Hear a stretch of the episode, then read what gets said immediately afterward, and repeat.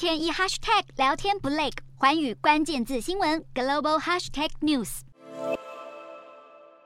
美国纽约市和周边四个郡的污水竟然验出小儿麻痹症病毒，因为七月时纽约州洛克兰郡有一名未接种过疫苗的成年男性感染小儿麻痹症，并且导致肢体瘫痪。当局在污水中验出病毒后，纽约州长侯可在九号宣布进入紧急状态，要加速对民众施打疫苗。洛克兰郡的疫苗施打地点还贴出公告，指出小儿麻痹症正在这里扩散，而这也是近十年来小儿麻痹症在美国再次现踪。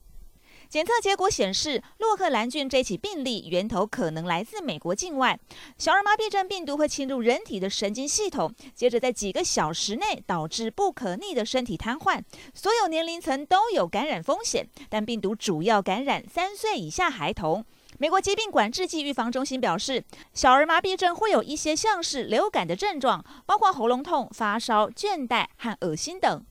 官方呼吁，只要接种疫苗就能有效预防这种疾病。在最近的几十年间，各国都积极让婴幼童施打疫苗，小儿麻痹症的病例因此急速下降。纽约州今年已经三度因为公卫事件进入紧急状态，先前两次分别是新冠疫情和猴痘。好在新冠疫情已经趋缓，而小儿麻痹症的紧急状态将会持续到十月九号。纽约州卫生官员也设下目标，要让百分之九十的居民完成疫苗接种。